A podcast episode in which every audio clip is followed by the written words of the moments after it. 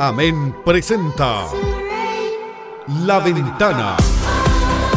Un espacio de conversación integrador sobre la iglesia, la sociedad y el poder que tendrá el pueblo cristiano unido en torno a la palabra del Señor, donde cada opinión suma. Bienvenidos.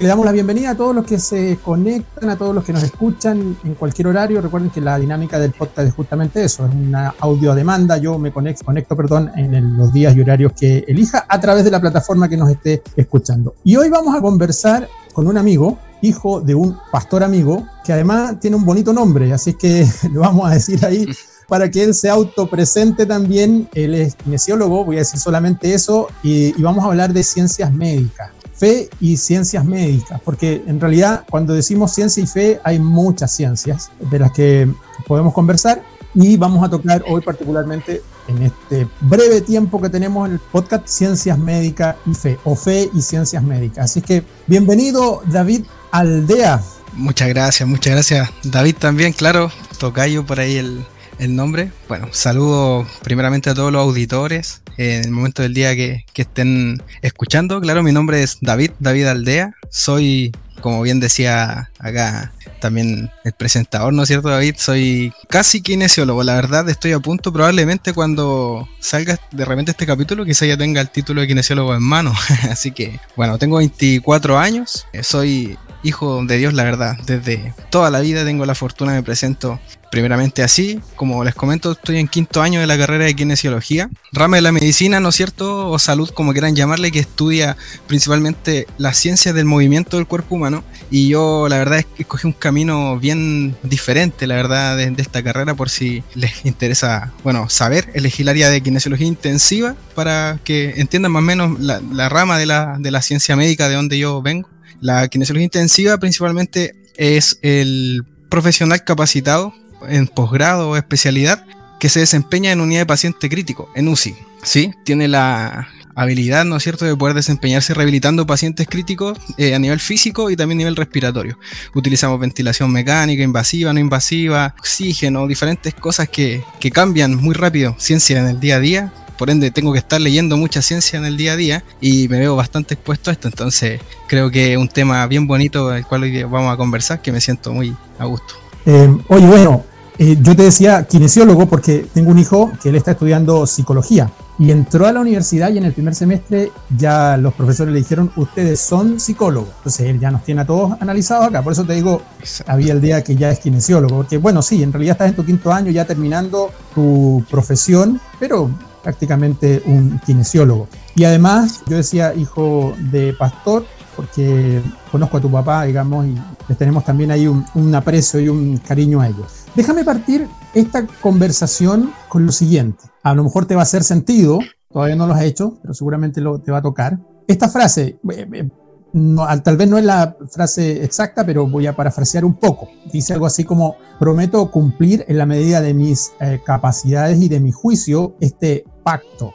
Esta frase es parte de lo que está escrito en, la, mm, en el juramento hipocrático, que este juramento que por lo general hacen los, los médicos, miles de médicos cada año tienen que pronunciar parte, ¿cierto?, de, su discurso y de su promesa, alguna de, estas estas líneas, hombres y mujeres que se comprometen a entregar sus vidas al servicio de, de los demás. Por lo menos esa es la idea, ¿cierto? ¿Qué sentido te hace esta frase, David, respecto de lo que es la vida cristiana?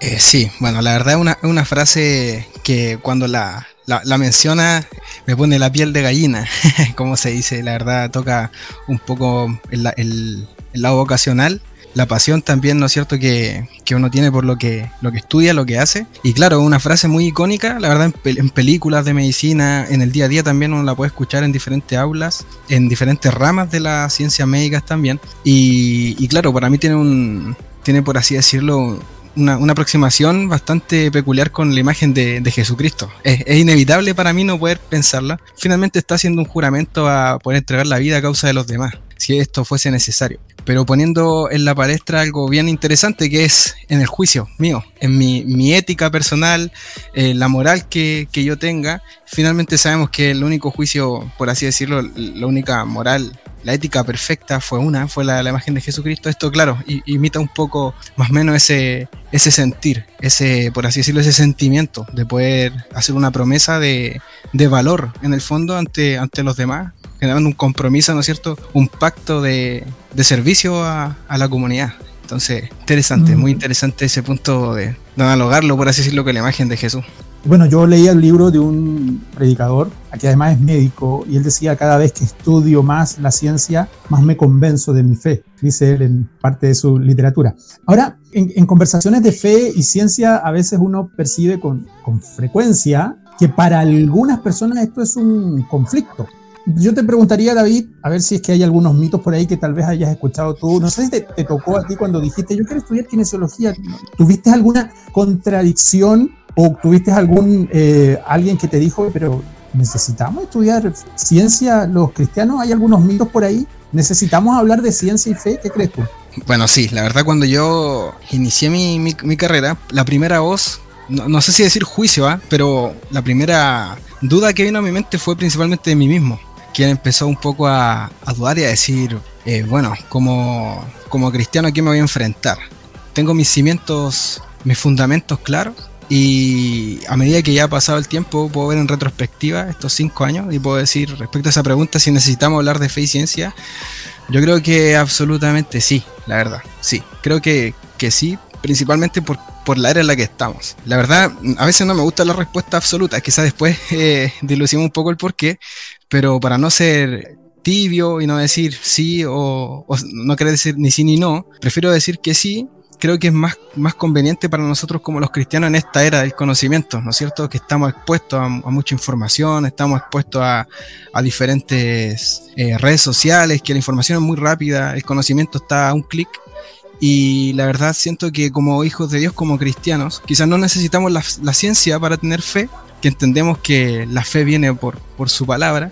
Sin embargo, podemos utilizar la ciencia como una herramienta para poder evangelizar a otros, para hablar un poco en este lenguaje en común y para gente que no tiene fe, que necesita ver para creer, poder llegar a ellos. Creo que esa, esa es mi perspectiva. Creo que si es necesario, es una, podría ser una herramienta muy útil.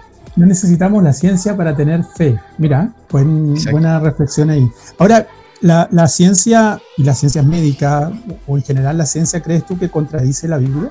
Yo creo que no. La verdad, la ciencia como tal, ¿qué es lo que, lo que hace para las personas que no, no escuchan? En el fondo, la, la, ciencia observa y narra desde un punto de vista, eh, en este caso del, del científico que está investigando narra simplemente lo que observa. Eh, esto puede tener diversas perspectivas, ¿no es cierto? Es por eso que podemos, por ejemplo, hallar artículos científicos que pueden hablar, no sé, un tema quizá que está bien, bien en auge, por ejemplo, aborto, para mencionar uno de tantos. Unos científicos pueden hablar en contra, otros pueden hablar a favor, no, no hablando desde temas éticos, morales, sino que científicos netamente, entendámoslo así, como pueden ser riesgosos o, o, simplemente no tener un riesgo para, para la persona que lo ejerce. Eh, hay diferentes puntos de vista y, se contradicen. Yo me podría decir cómo la ciencia se contradice, es que, es que eso es, es narrar un, un, un suceso y simplemente contarlo de la manera que, que, lo está observando. Entonces, en esta premisa, la verdad, hay científicos cristianos, hay científicos ateos, hay científicos agnósticos. Es por eso que la ciencia,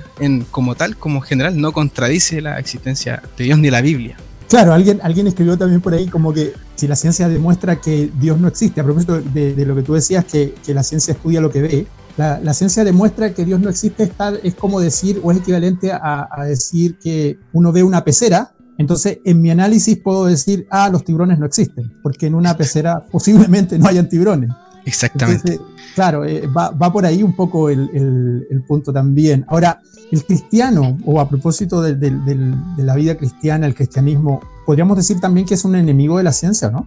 Yo creo que no. Yo creo que como definición, definir un cristiano como quizás enemigo de la ciencia, al menos en mi punto de vista, creo que, que, no. De hecho, en mi caso personal, por ejemplo, yo, yo tengo un gusto particular por, por la publicación de artículos científicos, leer artículos científicos.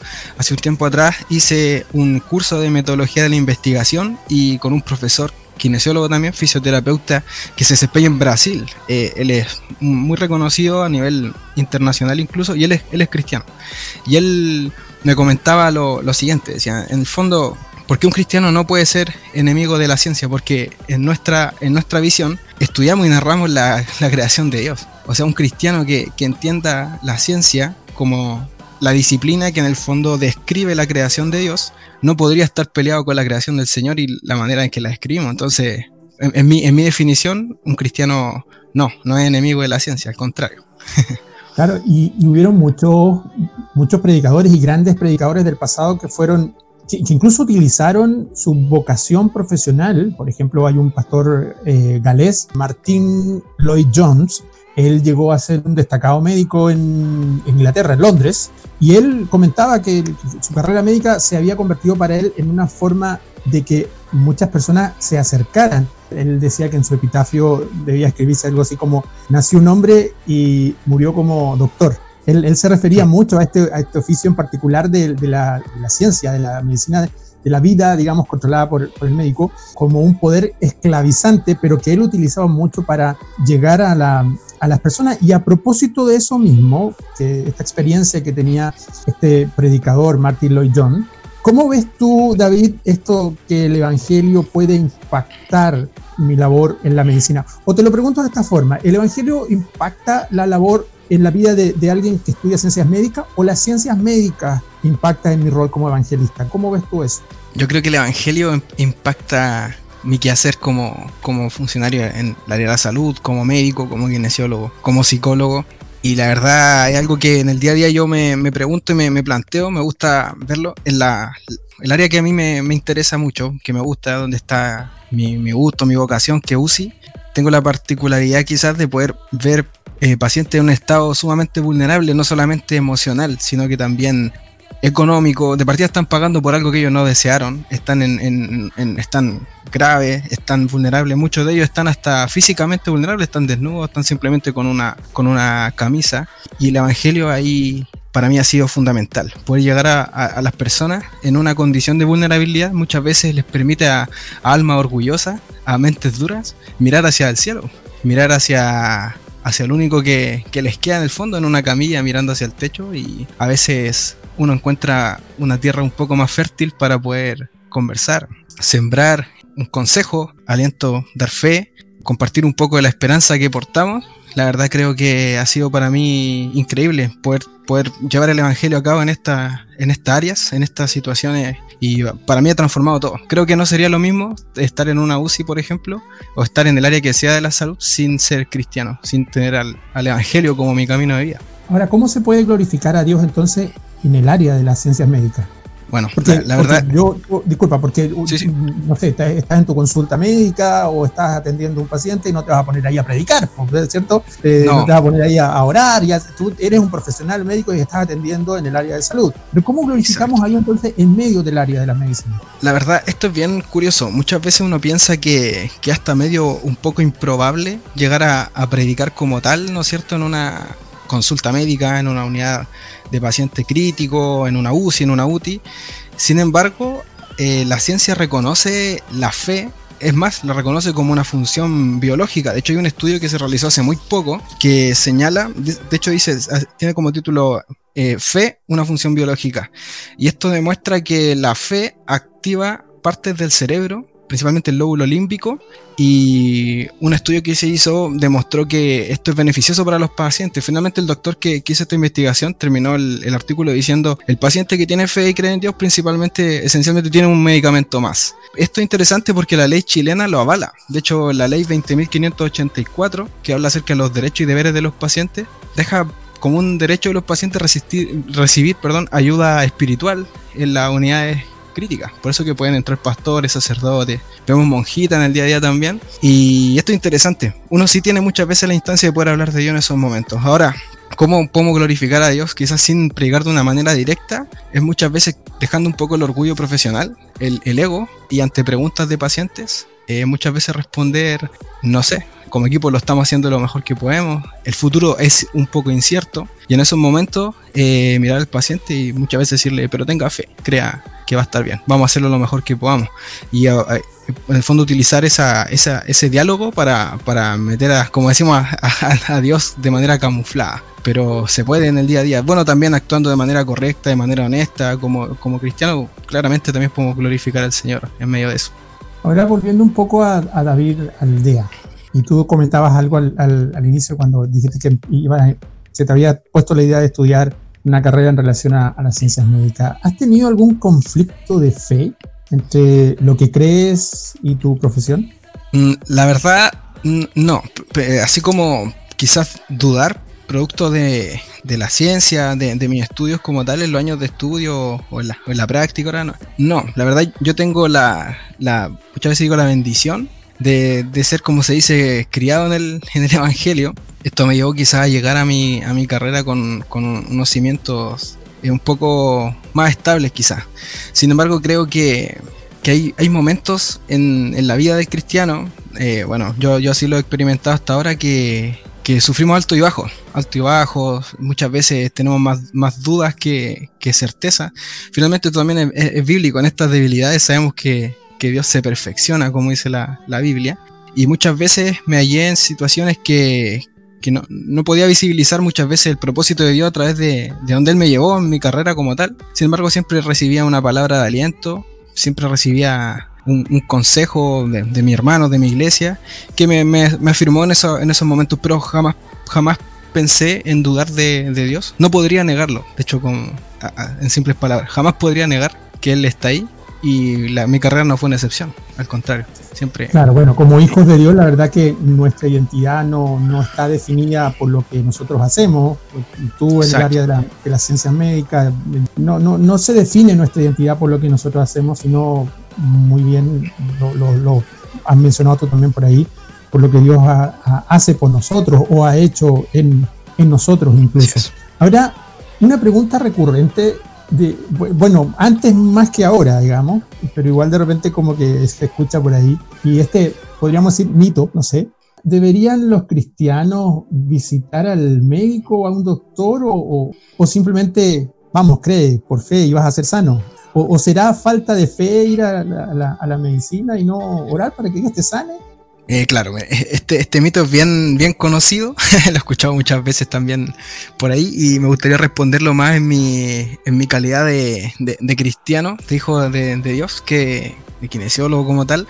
Creo que en la conocemos muchas veces se habla el término quizás para los, auditores que, no sean cristianos. Nosotros hablamos muchas veces de la multigracia de Dios, la multiforma eh, forma en que Él opera. Exacto, en el multiforme, opera de diferentes maneras. Eh, muchas veces en la Biblia encontramos historias que él, no sé, Jesús podría sanar simplemente con un toque, muchas veces. También vimos eh, muchas veces en la, Biblia situaciones como, por ejemplo, cuando escupió al suelo, untó su dedo en barro y tocó los ojos del ciego y él vio. Yo lo veo así. Creo que muchas veces como cristianos debemos entender que la oración quizás más sensata es pedirle a Dios que nos ayude a aceptar su voluntad. Y mientras oramos por sanidad, mientras esto demora, tarda, muchas veces tarda, muchas veces no. Si esto tarda, hacer nosotros lo posible, él hará lo imposible. Finalmente yo, yo defino ir al médico como este proceso en que el Señor está orando. Ahora, mi pregunta es la siguiente, si uno va al médico y encuentra sanidad entre comillas a su enfermedad, ¿a quién le atribuimos la sanidad realmente? ¿Al kinesiólogo, al médico o a Dios? Quién fue el que permitió que esté ese médico ahí. Sabemos que todo viene de él, el conocimiento, la sabiduría. La verdad yo eh, siento que sí, un cristiano absolutamente tiene que ir a médico, verse. Sin embargo, creer que siempre la sanidad proviene del Señor y orar con fe, pedir sanidad mientras esto de repente tarda. Nosotros poder hacer lo, posible, Él se encargará de lo imposible, pero nosotros también eh, poder hacer un, acto. Sabemos que la, fe sin obra es, muerta. Por ejemplo, yo ir al médico lo puedo definir como el acto cuando la, mujer con el flujo de sangre se arrastró a tocar el manto de Jesús. Ella tuvo que hacer algo, tuvo que esforzarse, tuvo que caminar. Yo creo que ir al médico podría ser una, no sé, una buena analogía con, con esa imagen. Claro, y usar, y usar medicamentos yo creo que no estorba en realidad en ninguna forma si uno es guiado o no por el Señor para hacerlo, por, por, la fe. Por otro lado, prescindir del médico o de la medicina no necesariamente también es un acto de fe. Ah, hay gente que no tiene fe, pero tampoco le gustan los médicos. Entonces, lo, que activa en realidad la, salud divina, dijo alguien por ahí, es actuar conforme a, lo que dice la palabra de Dios, tener fe en, Dios, ya sea que usemos o no medicina, que vayamos o no a los médicos. Lo que no debe pasar es que nada ocupe el lugar de Dios, simplemente eso. Dios debe ser relevante en, todo. Y bueno, y, también en, en relación a eso que menciona David, también nada debería ocupar el lugar de Dios, ni tampoco nada debiese jugar a ser Dios. Creo que es igual un tema interesante porque creo que como hijos de Dios, Dios nos dota de discernimiento, de sabiduría, y muchas veces hay fármacos, hay terapias, ¿no es cierto?, que, a veces no hacen clic y, tenemos el discernimiento, primeramente como para poder decir, esto me, me suena un poco extraño, creo que por ahí no va, ¿no es cierto? Como, como decía al inicio, eh, la ciencia finalmente no tiene una postura clara respecto a, la existencia o no de Dios, por ende tampoco a sus valores, y definitivamente hay, hay ciencias y terapias que se oponen rotundamente a lo que nosotros entendemos como, como el plan de Dios, por ejemplo. Con eso también tener muchas veces ojo. Y, ya, y a propósito de eso, ya un poco para ir cerrando, David, si alguien quisiera estudiar medicina, tú que estás en una edad joven, muy joven todavía, y me imagino estás involucrado con, con, los jóvenes en tu iglesia, si alguien te pregunta, quiero estudiar medicina, ¿qué consejo les darías tú a alguien que quisiera estudiar medicina o ingresar a las ciencias médicas, el área que sea? Sí, la, verdad, si yo pudiera, muchas veces pienso en, en el David del primer año. y para poder empatizar y ponerme en, ese ir a ese momento, la verdad creo que le podría aconsejar a, algún joven que quiere estudiar una carrera de la salud, una ciencia, saber que es un terreno muchas veces hostil, sí es hostil, hay mucha información, hay diversidad de puntos de vista, pero entender que, mm, que jamás nuestro punto, nuestro punto de vista, nuestra fe, nuestra creencia, nuestro estilo de vida no tiene lugar ahí. Al contrario, de hecho yo soy un convencido de que Dios necesita levantar personas en esos lugares para poder llevar y levantar su bandera, levantar su nombre. Entonces podría aconsejarles primero revisar sus fundamentos, tener sus fundamentos claros, tener su certeza, ¿no es cierto?, los pies en la tierra conmigo y la mirada en, el cielo, siempre. Estudiar también, hay un texto en Proverbios que me gusta que dice, busca la sabiduría y el conocimiento por sobre todos los bienes. El conocimiento en esos lugares van a ser muchas veces nuestro mejor aliado. Estudiar también ciencia no es malo, hay muchos científicos conocidos que de hecho son teístas, son creyentes, George Lemaitre, eh, el mismo Darwin, muchas veces en la autobiografía se señaló teísta. Eh, Josh Lemaitre por ahí, el, padre de la teoría del Big Bang, por ejemplo, sacerdote católico, eh, y son cosas que allá afuera se desconocen. En el fondo hay, herramientas que nos pueden ayudar a defendernos, pero principalmente tener los fundamentos claros en, el Señor, nuestra fe, nuestra convicción, y ir sin miedo, confiar que es más grande el que está con nosotros, no cerrarse a, algún tipo de diálogo. Finalmente Dios nos va entrenando, eh, nos va exponiendo, y, creo que es una bonita área para revisar nuestras convicciones. Muchas veces ahí uno puede revisar qué tan cierto es que creemos en el Señor rotundamente. Claro, ahora yo, si me permites agregar también ahí un, consejo que yo siempre también lo comento y se lo digo bastante a, mi hijo que está estudiando y antes que partiera, digamos, a estudiar, también hay que tener mucho cuidado con hacer las cosas por querer simplemente ganar dinero, porque muchas veces cuando nosotros hacemos las cosas por querer ganar dinero, a veces podría llevarnos a realizar cosas procedimientos, en el caso de los médicos, que podrían ir en contra de los valores de Dios, pero simplemente lo hacemos por ganar dinero. Entonces, podemos poner en tela de juicio valores versus lo que queremos hacer o queremos ganar.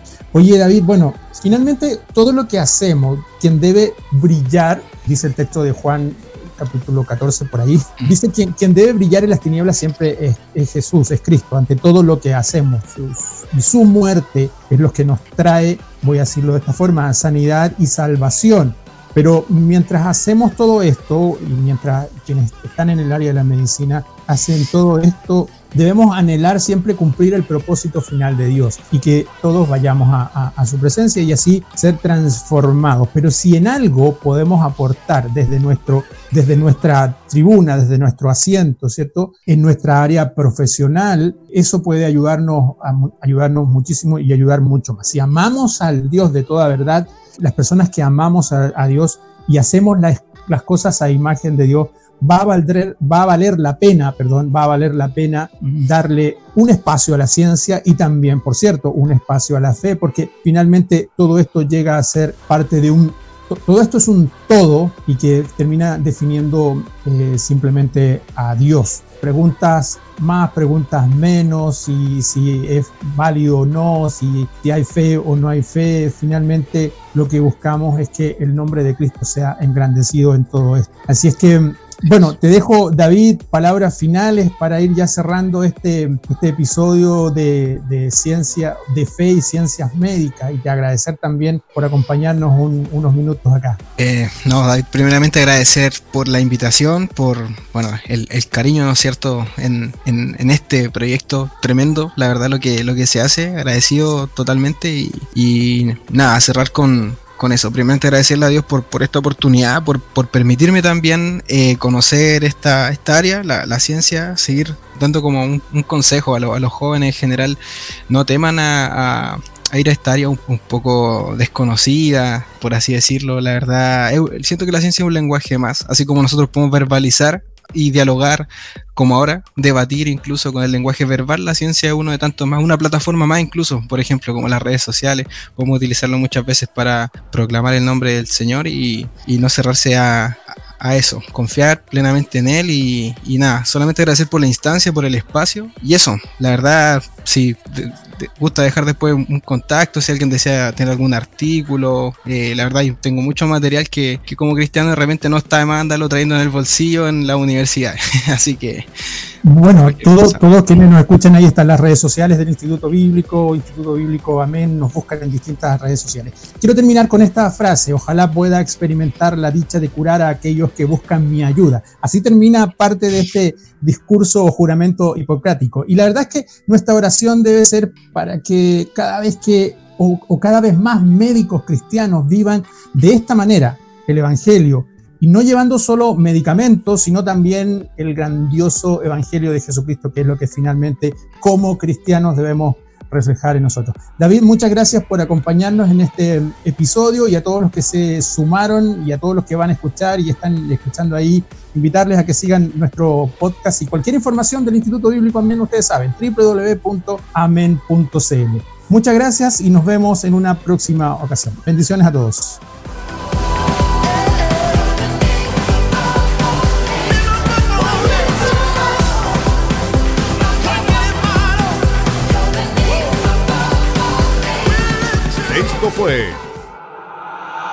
La Ventana, un programa de Amén. Te esperamos en una nueva edición. Para seguir en contacto, visítanos en www.amen.cl. Gracias por su sintonía.